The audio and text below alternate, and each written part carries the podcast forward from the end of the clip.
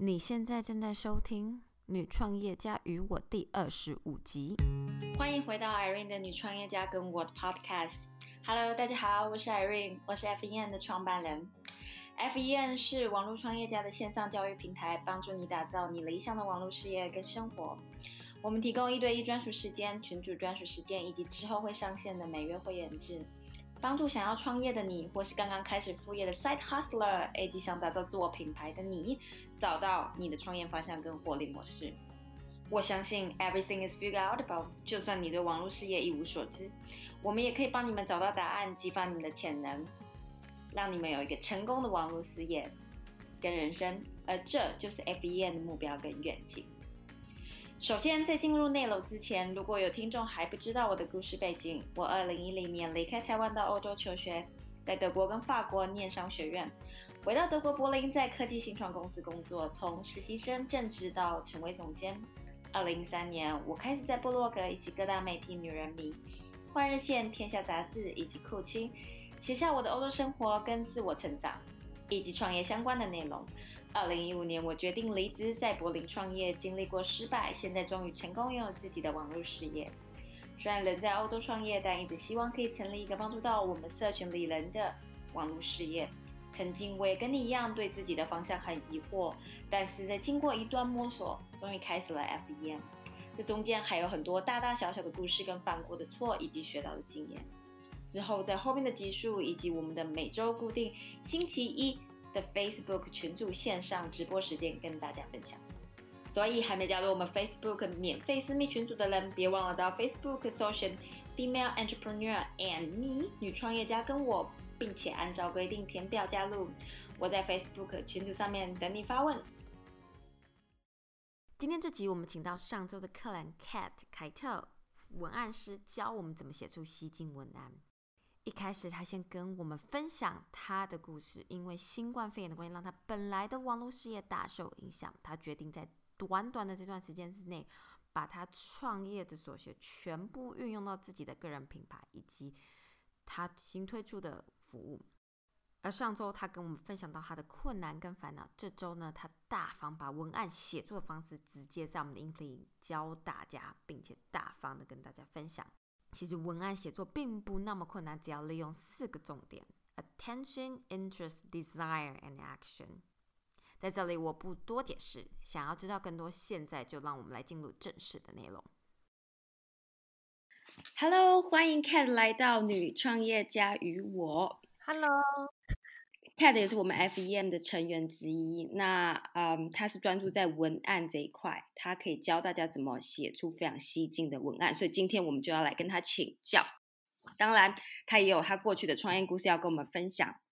Hello，Cat，欢迎来到你创业家与我。你可以跟大家说个 Hello，然后介绍一下你自己，然后你过去的一些故事。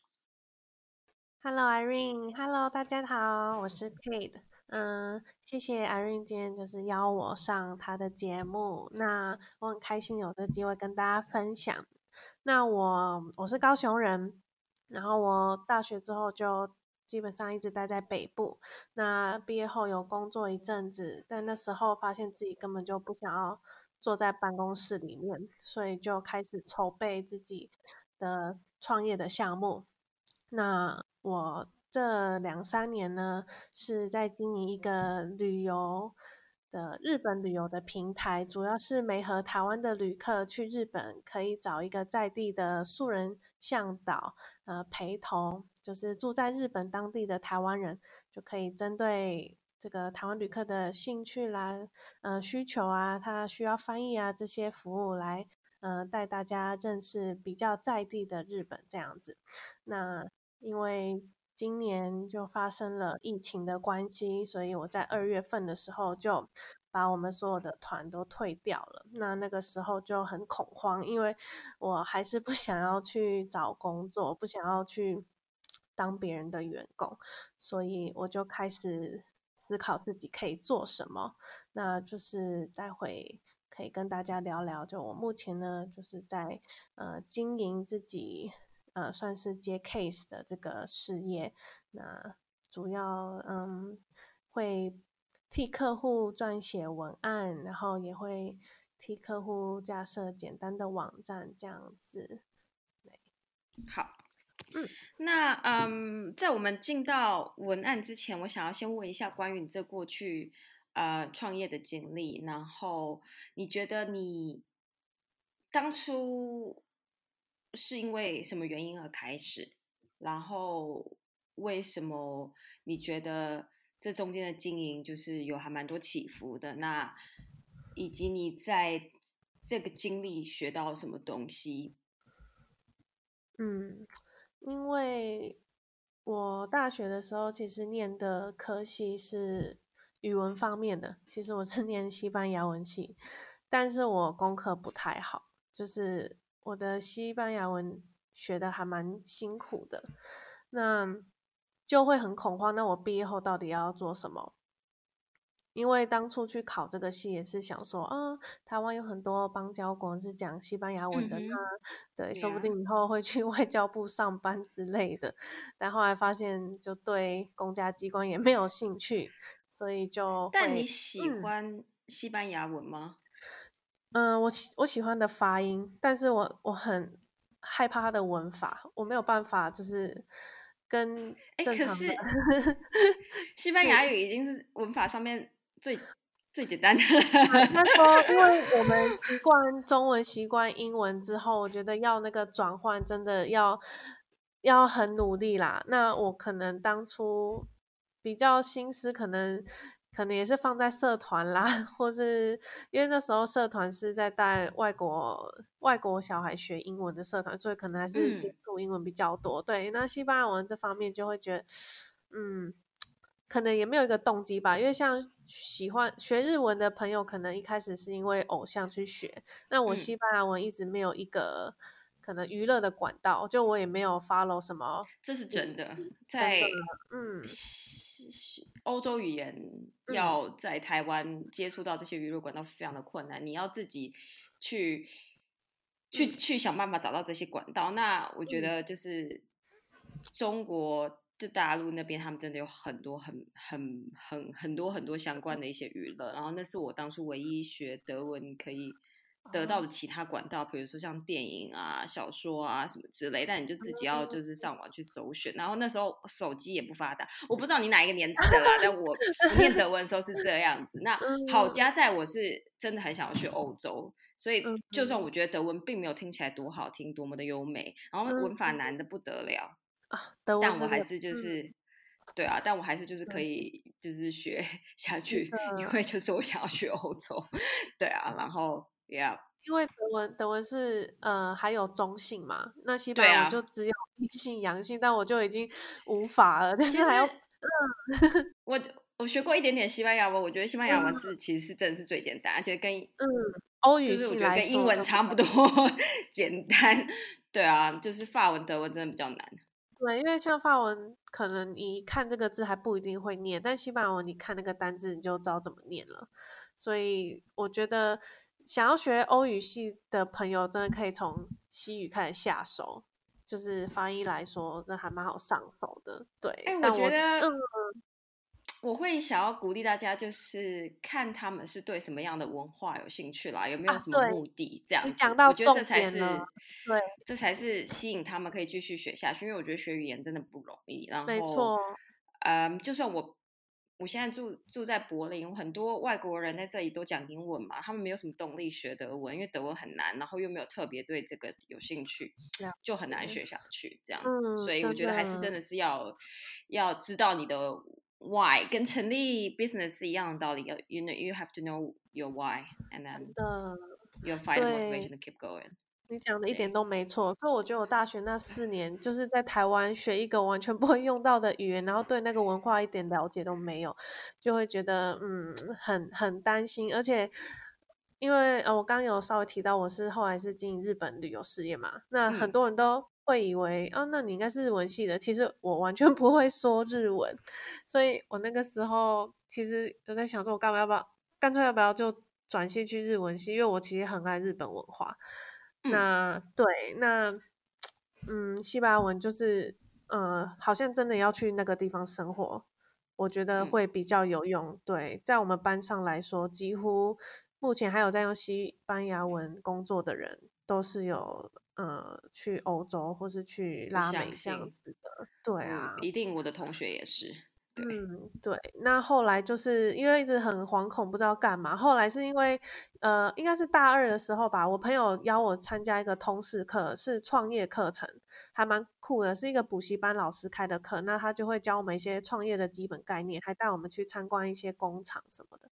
然后那时候想说，哎，我怎么没有想过那可能性，就是我自己当老板这样子。然后我就开始思考我要做什么。那大学毕业之后，我还没想到，所以，嗯，我又给自己两年在研究所打滚，顺便边读书边思考要做什么这样子。那毕业之后还是没有想到，然后我又在工作了一年。那其实这整段时间，我有去，嗯，刚刚提到的带外国小孩的那个活动，那个是一个，呃，侨委会举办的华语夏令营。那那时候我们认识世界各地的呃青少年，然后也有华侨，有外国人。然后那时候我其实觉得还蛮很很开心，因为除了可以介绍台湾文化，那又可以认识世界各地的人。然后嗯，我后来是因为认识日本团的学生，然后接触日本人，后来就觉得日本人真的非常非常的可爱。然后就是很贴心，像是我们每，因为我们就有点像保姆性质，要跟他们一起住在宿舍，然后要就是陪他们，就是去就是采买日常生活用品之类的啊。那是一个寒假暑假的短期课程，那他们平日是去上中文课，然后我们就是在课后时间就是陪他们玩啊，陪他们念书这样子。然后日本学生他们就是。从来不会迟到，然后非常的有礼貌，就是跟欧洲小孩完全不一样。欧洲小孩就是超级皮，因为他们太过，他们已经习惯自由了。但是我们营队就是有点像军事化嘛，因为因为太多小孩了，有些团可能就一两百个小孩，所以我们必须就是要为了大家安全，我们要要管理好这样。那我还记得我那时候我当小小辅导员的时候，我一般。大概十几个学生，然后最让我头痛的就是德国小孩，因为德国小孩坐不住。对，然后因为他们的，对，因为他们他就跟我抱怨说，为什么上课不可以站起来？为什么我不能？就是就是我坐着很累啊，我想要站起来休息一下。可能他们。德国的学校是允许的，但是那时候因为我才大大学生，然后我就觉得啊，这小孩为什么要这样子麻烦我？但是我没有想到的是，其实是我们让他处在这样的环境，让他不自在。那。但像日本小孩，呃，日日本学生啦，他们就比较像我们台湾的方式，所以他们就可以很理解我们为什么要这样做。然后，对我刚刚说他们很贴心，是，嗯，有一次就是我们早上辅导员都要起来跟早餐店老板点早餐，就是看有没有缺啊，或是有没有送错这样。然后，竟然好几次我们辅导员不小心睡过头，他们都帮我们点好了。然后我就觉得天啊，就是。他明明是付钱来上课，然后我们还要服务，我们就觉得很不好意思。对，那那时候我就开始对日本人就是就很有好感，就是跟他们变好朋友。那那大学也开始自己去日本自助旅行，然后一开始去旅行的时候，我都觉得就是很兴奋，然后就查了一大堆功课。可是后来发现看的那些旅游书啦，或是部落格啦，很多竟然都是广告。我后来才知道，就是。还蛮多地雷的，所以就是对，但旅游时间又那么的珍贵，所以很不想要浪费时间在地雷上面。那后来是有几次是学生带我去玩，就是会去一些哦没有观光客，或是只有日本人会去，嗯，会会知道的一些餐馆什么，我就觉得哎很棒。为什么还没有这种旅游的方式？就是让一个在地人带着你走，就是。在那个时候，台湾还没有像这样子的平台，所以我就觉得，那我来做一个好了。然后我就开始，因为那时候我就开始工作，我就上班的时候我就有空，我就开始就是做我的网站。我是用一个网网站制作的网站来架我第一个网站，然后联络一些国小到大学的朋友，说，哎，我就想到，哎，他好像在日本，然后就问他有没有这个兴趣，然后我就把大家资料都。放到平台上，就这样就先开始这样子，对，那其实这三年来还蛮辛苦的。第一个原因是因为我完全不知道要怎么获利，就是呃，获利模式非常的不清楚。就是当初是因为很崇拜 Airbnb，所以我想要做一个像 Airbnb 一样的模式，想要就是呃呃怎么讲，在做更大一点之后可以拓展到全世界。但是一开始我们先 focus 在日本这样子，但后来发现，呃，第一个我不知道。有没有更好的商业模式？然后第二个是我不会行销，应该是说我像很多人一样，就觉得啊，我只要网站放上去，公司一开，大家就会自动来找我，没有那么简单。那我也是花了好多年才了解这个道理，这样。对啊，marketplace 最主要的问题，或者是说。投资人最主要都会先问你说你要怎么拿到你的 supply 跟你的 demand，那基本上你也很难两边同时开启，通常你都要从一边先开始 focus 起。那你有了，不管是有了 supply 或是有了 demand，你都还是没有另外一方嘛？那你就还会要再去找另外一方。这通常是，然后所以后来我们可能会找就是有投资人，所以可以他们帮助他们前期不需要去担心获利模式这件事情。嗯，对，所以嗯。没错，就是 market，但 marketplace 过去有几年真的是蛮红的啦，对啊，所以你看到很多成功的，也看到很多失败的呀。好，那嗯，所以你觉得在这个嗯经历，然后一直到今年二月，嗯，因为疫情的发生，你觉得你你你在这个经历里面学到什么东西？然后。为什么你会有一个想法，就是说你要现在去去做写文案服务这件事情？就是是什么样的一个转捩点？除了疫情的关系，然后还有什么？因为其实，在去年底的时候，那时候已经觉得，其实那个时候我觉得公司算是还不错，就是开始有点起色，因为我也后来有抓到一些，就是。经营该做的事情，像是就是应该要自己去行销这件事情，但就很不巧，就十二月、一月、二月，然后爆发这样子。那那时候我还是还是有旅客就是想去，可是因为我发现有些旅客那时候没有很在乎，但是我我会怕他的安危，也会怕我们向导的安危，所以我就还是忍痛就是退款，就是退服务这样子。那但是我同时。也是怕说，那我我我是不是就没有能做的事情了？因为我这几年我就知道做这个平台而已啊，那我还能做什么？嗯，所以我其实有好几个礼拜都很恐慌，然后我就是那时候的方法，我就是上 YouTube，然后就是查什么类似那种呃 How to run a successful business 那种影片，你要怎么经营一个对的事业这种，因为我觉得嗯。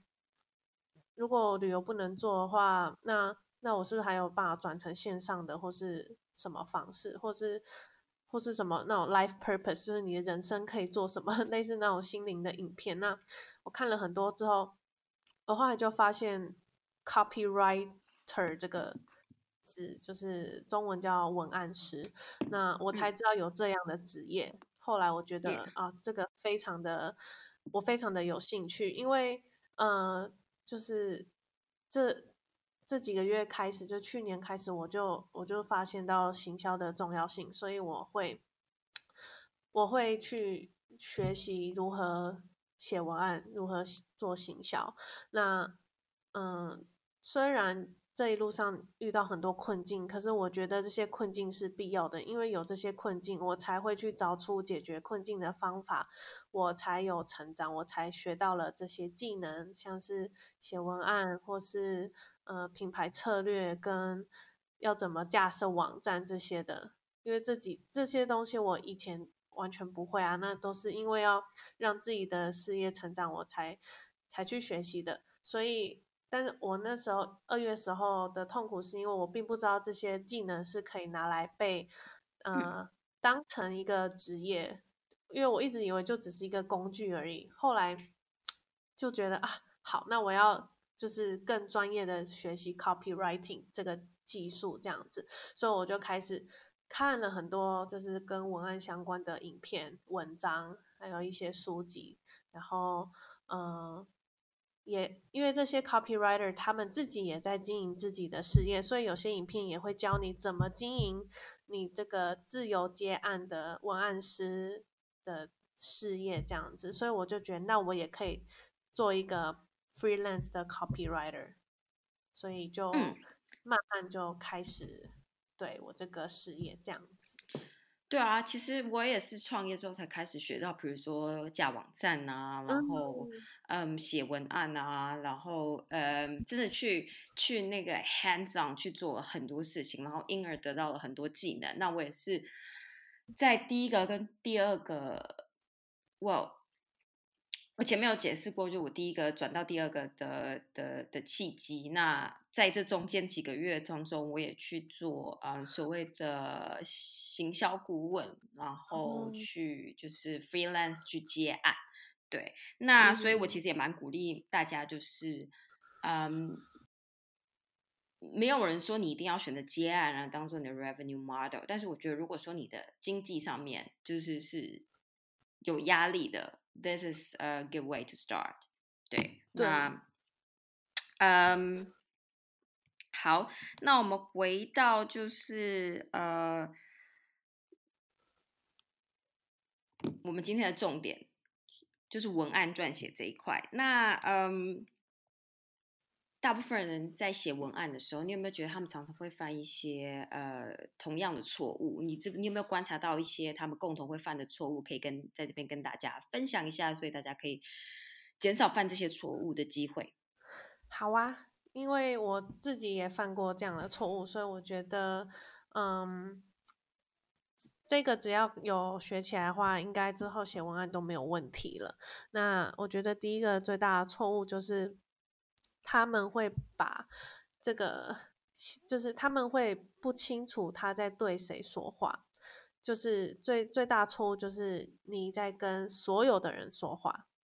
那如果今天你是那个消费者，你看到一个文案写说，哎，大家最近嗯天气变热了，想不想要吃什么啊？那你会觉得你是那个大家吗？还是说如果你看到另一个文案，它是写说，嗯。你你你现在这么热，怎么不来吃什么呢？是不是会觉得啊，我现在的确很热，因为他就是在跟我说话，而不是在说大家，所以我会很建议大家。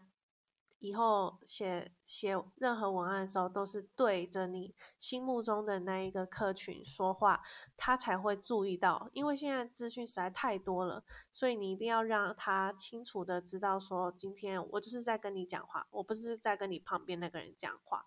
这样的话，嗯，这些人他才会有机会变成你呃始终的粉丝。那第二个错误呢，就是他们。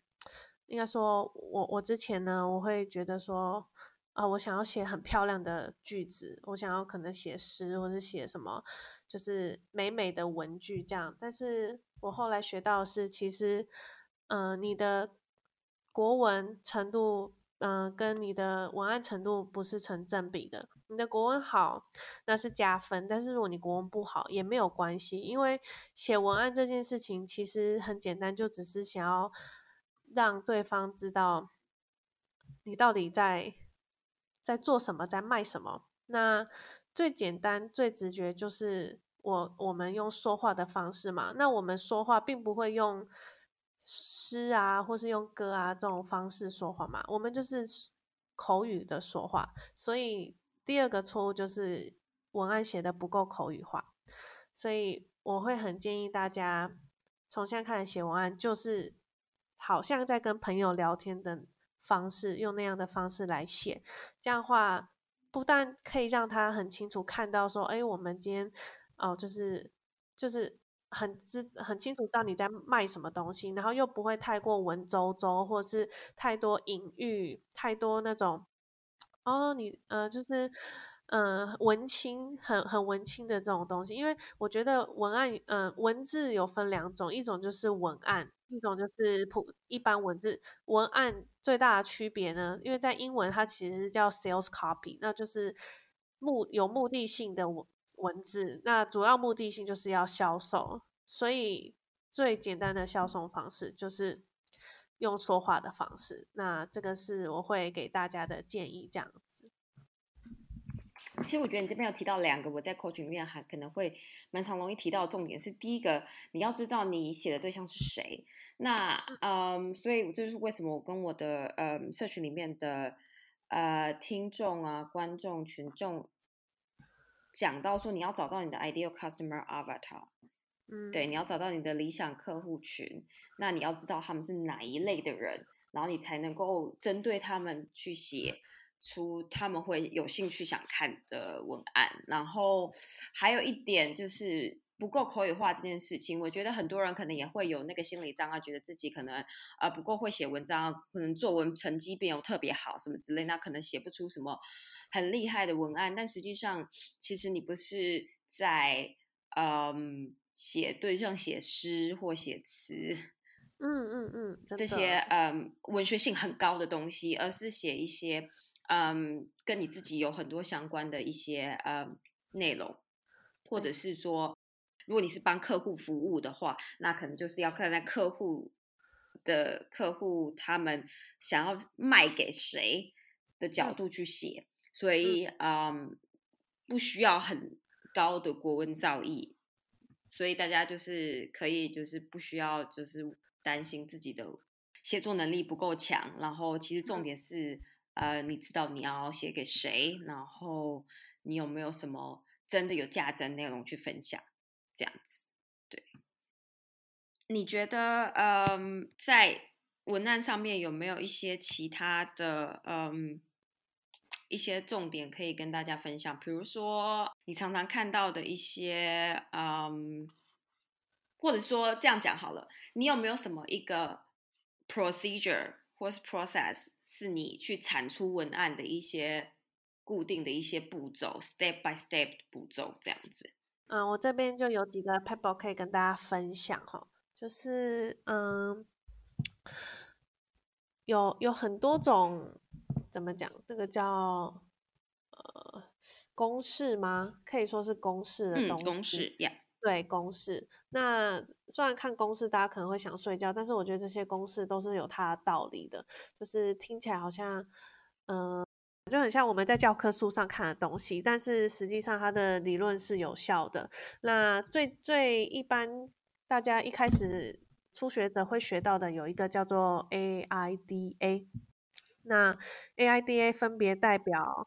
Attention 就是吸引人家的注意，然后 I 就是 interest 让人家产生兴趣，然后 desire 的话就是可以激发大家的渴望，然后 action 就是呃呼吁行动，然后请他赶快行动这样子。那实际上要怎么应用呢？那假设我们今天在写一封 email 好了，那假设我们一开始就要先让他注意到这份 email，所以我觉得最重要的就是标题以及内文的第一行字，就是在你看 email 的时候会看到的最前面的那个 snippet，最前面的一小段截取，那边是最重要的，因为太多 email 了，你一定要让他一眼就看到你在呃你在找他，所以这边吸引他注意力的方法有很多，那。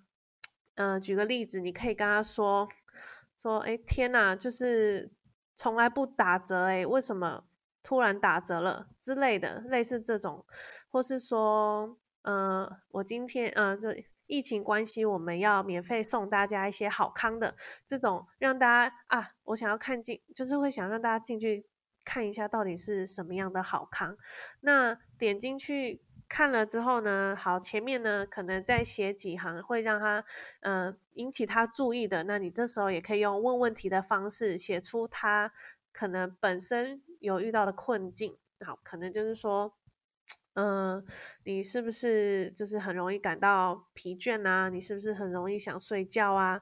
那因为这个人，嗯，这个人他会订的 email，一定是他对你的产品或服务曾经有兴趣嘛？那你写的这些东西，基本上应该他就是你的客群，所以你写的东西是跟他有相关的。那你呃吸引他这个注意呢，就就是你已经研究过他有这些痛点，所以你会用这样的问题问他。那他被你的问题呃勾到之后呢，你再让他产生兴趣，就是 A I D A 的 I interest 的部分，然后你这时候就可以提出你的方案，要怎么样解决他啊很想睡觉啊很累的这个呃这个问题。好，可能你今天提供的是。呃，运动的服务，你可能提供的是冥想的服务，或是呃保健食品的服务都可以。那你就会跟他解释说，为什么你的服务、你的产品对他这个问题有效，为什么可以解决。好，那再来，嗯，D A I D A 的 D 就是 desire。要让他想要这个东西，那这时候你就可以加一点，就是刚刚可能标题你说你有打折或是有好康，这个时候就再提醒一次，你们提供什么好康，什么打折。好，那可能就是呃，我们现在就是前一百名就是通通对折之类的，就是让他觉得哎，那因为前面他已经知道啊，我这个问题有有机会被解决，那可能下一个会考虑的点就是费用。好，那他就发现哦，你们现在在做促销，或是你会赠送小礼物什么的，然后就会激起他想要购买的欲望。那下一个最后一个 A 就是 action，就是会呼吁他去行动。这时候你就可以再丢一个链接，就说赶快来这里下定，因为再晚就没了之类的东西。那这样子就完成了一整套 AIDA 的循环。那其实不止写 email，其实我觉得现在。粉丝专业遇到的一个问题，就是大家必须每天都产出一些吸引人家的文案，吸引人家的人流的呃贴文。那如果这一套系统也可以运用在天文上面的话，我我相信一定也可以吸引更多的粉丝。嗯，我相信，嗯，可以重复的再跟大家简单介绍一下 AIDA 这这几个四个嗯重点吗？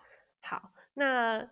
A I D A 它是四个英文单字组成，A 是 attention，是让人家可以呃引起他的注意力。那 I 是 interest，可以让他产生兴趣。那 D 就是 desire，可以引发这个受众的渴望。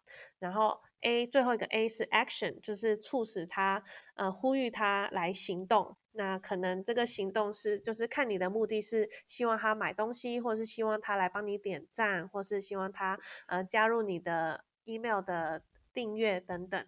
那 AIDA 是非常非常好用的，就是不管你在写什么样的文案，你都可以先思考这四个步骤，这样子。哇，超棒的！我相信大家应该都学到蛮多的东西，大家有没有就是记下来呢？A attention, I interest, D desire, A action。相信这个文案撰写的公司一定可以帮忙到大家很多。我们来提讲一下，就是你目前的一些嗯工作上面的呃一些内容。然后呃，你目前是应该是以提供文案的服务为主。那你是怎么样去提供你的服务的呢？好，那首先呢。我先，我先建立了我自己个人的品牌，就是在提供服务之前呢，我我希望我有一个平台可以呈现我的作品。那假设我没有作品，那我也有一个平台可以用文字，因为我卖的就是文案嘛，那我就是用文字来说服他们。我有这个能力让你下定，那只要看到最后填写我的表单，那就表示我成功了，因为你看到最后，你被我吸引了，所以我觉得这就是一个很好的方式。所以第一个步骤，我是先建了我自己的网站，然后我在上面，呃，我在这个网站的首页呢，我就放了一篇非常长的文章。一般人就是像我男朋友看到他就说。这大家看得完吗？但是我就跟他说，如果你是我的客群，你会看完，因为我写的东西是他需要的。我在上面写的就是你要怎么样，嗯，因为我的客户都是一些创业家，像我过去一样，呃，就是有一些我我知道他们的创业的一些辛苦，因为我这三年来可能跟他们经历就是很类似的事情，所以我知道他们的痛苦在哪里，所以我对他们。写的东西就是有符合他们痛点的，那我还提供了，呃，就我觉得最大的重点就是你必须要提供实用的免费的资讯给你的客户。你一开始一定要给他们有价值的东西，他们才能足够信任你。所以一开像像一般我们会看到很多广告，直接跟你说多少钱，赶快买。但是我根本就不知道你是谁啊，我根本就不知道你这个产品怎么样，不知道你这个服务到底可以为我提供什么样的价值。所以我觉得，嗯。故事很重要，你一定要让人家知道你这个品牌的故事到底是什么，你你可以带来的价值到底是什么。所以一开始跟客户建立好关系，其实最理想的状况就是你持续持续的给他免费的东西，免费的价值对他来说很有用的东西，那他会相信你之后呢，他就会变成你的粉丝。然后他也很期待看到你提供的东西。那因为我我的时间比较紧迫，因为那时候就失业了嘛，所以我必须快速的找到我的客客户，赶快就是呃存，就是可以有下一笔收入，还要养我们家的猫，所以我就赶快呃建立好我的网站。然后第一步做到之后呢，第二步就是我开了一个粉丝专业。那我这个粉丝专业主要的内容也是针对，嗯，我的客户会有兴趣的，因为我我针对的客户就是可能像我一样一个人创业，但是他可能没有那么多时间去学怎么写文案。那我这个文我这个粉专叫做呃叫文案点心，主要就是让大家可以看一些我啊我我会在就是。我刚刚还呃，刚刚 Irene 有问说，就是有没有什么 pep 写文案的 pebble，有一个 pebble 刚刚没有分享到，就是，嗯，如果你是正在学写文案路上，你一定要收集有收集文案的习惯，就是你只要看到你觉得很棒的文案，赶快存下来，赶快截图，然后做一个资料夹，把这些很棒的文案都丢进去，然后有空就去看，有空就去看。去思考他怎么写出这么棒的文案，像我自己就有存很多。那我这个粉丝专业呢，就是专门分享我之前看过很棒的文案，那主要是英文的文案为主，然后我会再把它翻译成中文。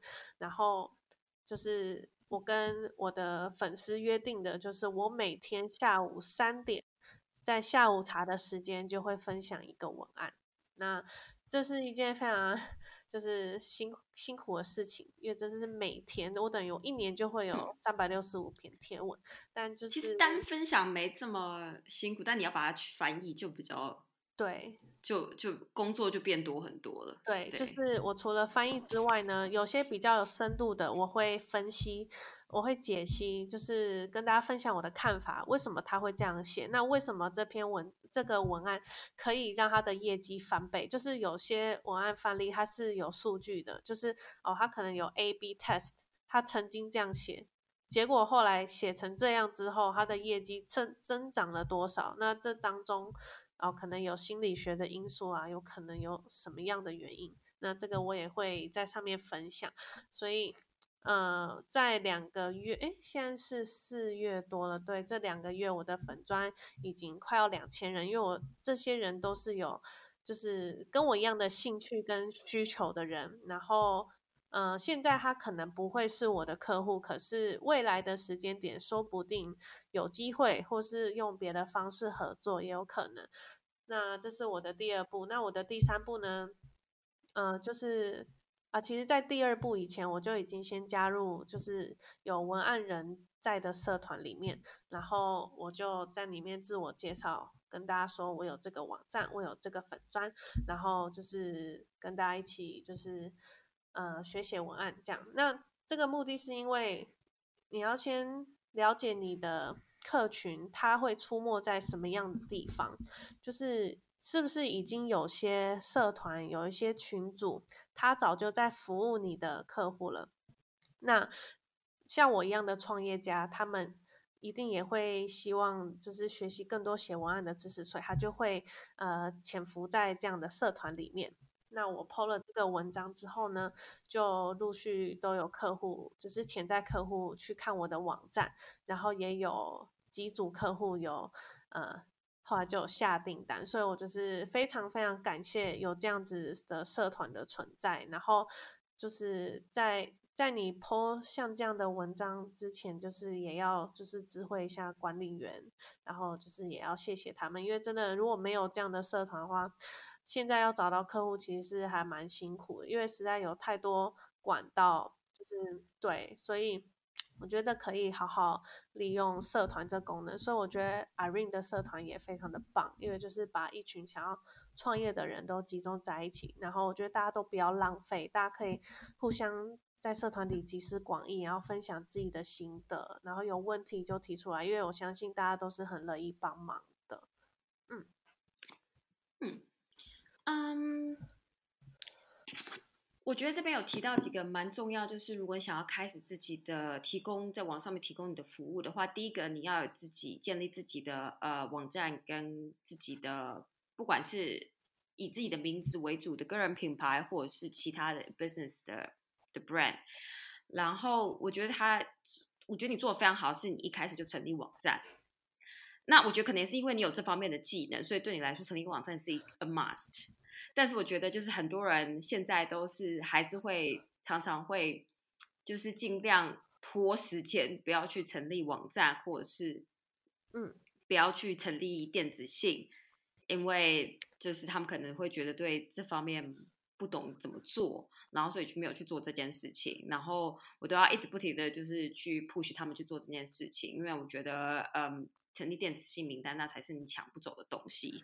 嗯，不然你在其他社群上面，他们都有可能会改变。他们今天 Facebook 也说，我可以把 Group 改成就是，就是你要下下广告。嗯，就是目前听起来是他没有这方面的计划，但是就是 You never know。对，真的。所以我觉得你这都是在跟人家借的。那你其实我觉得你像你一开始就成立网站，然后好好经营网站里面的文案，然后因为我真的有去看过 Cat 的文案，他真的写的非常的吸引人，然后。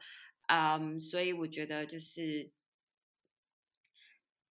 这对刚开始成立一个自己的品牌是，然后要推出网络服务，这是一件非常重要你的门面嘛，对。然后再来就是就是你的 group。然后，因为一开始你可能就是没有任何的，没有人会 follow 你或什么之类的。那成立 group 提供有价值的内容去给你社群里面的人，那慢慢的 nurture 他们，变成他们可能你的潜在的呃呃客户这样子，或者是他们可以推荐给其他他们认识的人。那我想要嗯。问一下，你有什么想给创业的人的建议啊？然后，嗯，就是你有什么想要给大家，就是在其女创业家与我的女创业家们的一些，嗯，提供网络服务一些建议。好，嗯，如果好，就假设我今天就在对可能三年前的我讲话的话，我一定会跟他说，你要早一点，就是。找一个 coach 或是去上课，因为你花三年的时间摸索，你还不如去找一个早就知道怎么做这一切的教练或是课程，让你就是在最短的时间内就可以完成这些东西。这个是我就觉得最大的，呃，可以提供的建议。然后再来就是第二个是八十二十法则，就是。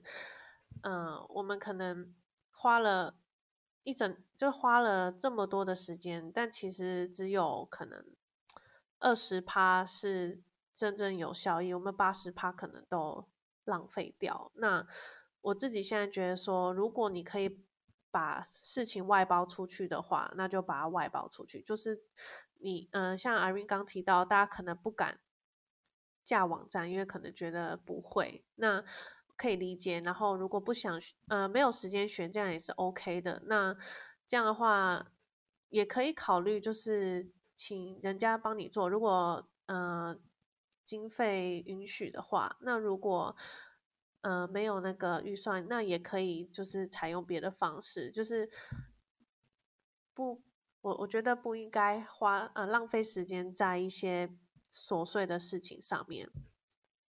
嗯，这是第二点。然后第三点是，嗯，我觉得大家不要害怕自己想要做的事情，没有人愿意付你钱，因为全世界有这么多人，你有这样子的专长跟兴趣，一定也有人有这个兴趣，但是没有你的专长，你你一定会比某个人厉害，你会的东西一定有人不会，那你就可以当他们的老师，你就可以提供这样的服务跟产品给他。所以不要害怕，那就是，呃，先建立好自己的个人品牌。你可以跑，不会写网站没关系，你就开始写网志。你可以去 Medium 写，你可以在 p i c k p n 写，都可以。你就开始把你会的东西都写下来。那有需要的人看到了，他会非常的感激你，而且他就会变成你的粉丝。那将来呢，他可能。就会直接跟你购买服务，因为他可能没有时间自己来。那我觉得这个这三个应该就是我目前想到，就是呃，我会给三年前的我的最好的建议，然后也分享给大家。嗯，我觉得讲的还蛮好的。然后嗯，我自己也会发现自己就是常常可能有时候，比如说。做一件事情，我比较不拿手，可能要花比较长的时间。那嗯，如果我可以外包出去的话，可以帮我省掉很多时间。嗯，这样子，对。那好，嗯，大家可以在哪里找到你呢？目前大家可以在粉丝专业，你们直接搜寻文案点心，或是嗯打。就是 Facebook.com 后面斜线再帮我打 Copy Treat Copyright Treat，就是 C O P Y R I W W R I T E，然后 T R E A T，就是呃文案点心的英文。对，Copyright Treat，因为 Copy 我不知道为什么 Facebook 不让我用 Copy Treat。真的，然后或是也可以去我的网站，那网站也可以连得到我的粉砖啊。我的网站就是 copytreat.com，就很简单，就是 c o p y 然后 t r e a t dot com，copytreat.com 这样子。对，然后如果要写信给我呢，就是前面加个 Kate，K A T E，小老鼠 copytreat.com。嗯，那有什么文案方面的问题都可以问我。嗯嗯，所以今天非常谢谢 Cat 来到我们女创业家与我，然后希望大家今天有学到很多关于文案撰写的一些方式，以及一些要避免容易犯的错误。谢谢大家。那我们今天的节目就到这里为止了，谢谢 Cat，拜拜。谢谢 Irene，谢谢大家，拜拜。你喜欢今天这一集吗？如果你有任何问题，或是你听完音频之后有回馈，都可以直接回信到我们的 Instagram，你可以私讯让我知道，或者是可以做个荧幕快拍发到 IG 给我，让我分享到故事，让有更多人也可以看到你的品牌。当然，我也非常欢迎你到 Apple Park 帮女创业教育我打五颗星或留下评分跟评论。那我们今天的节目就到这里。我们下周见，拜拜。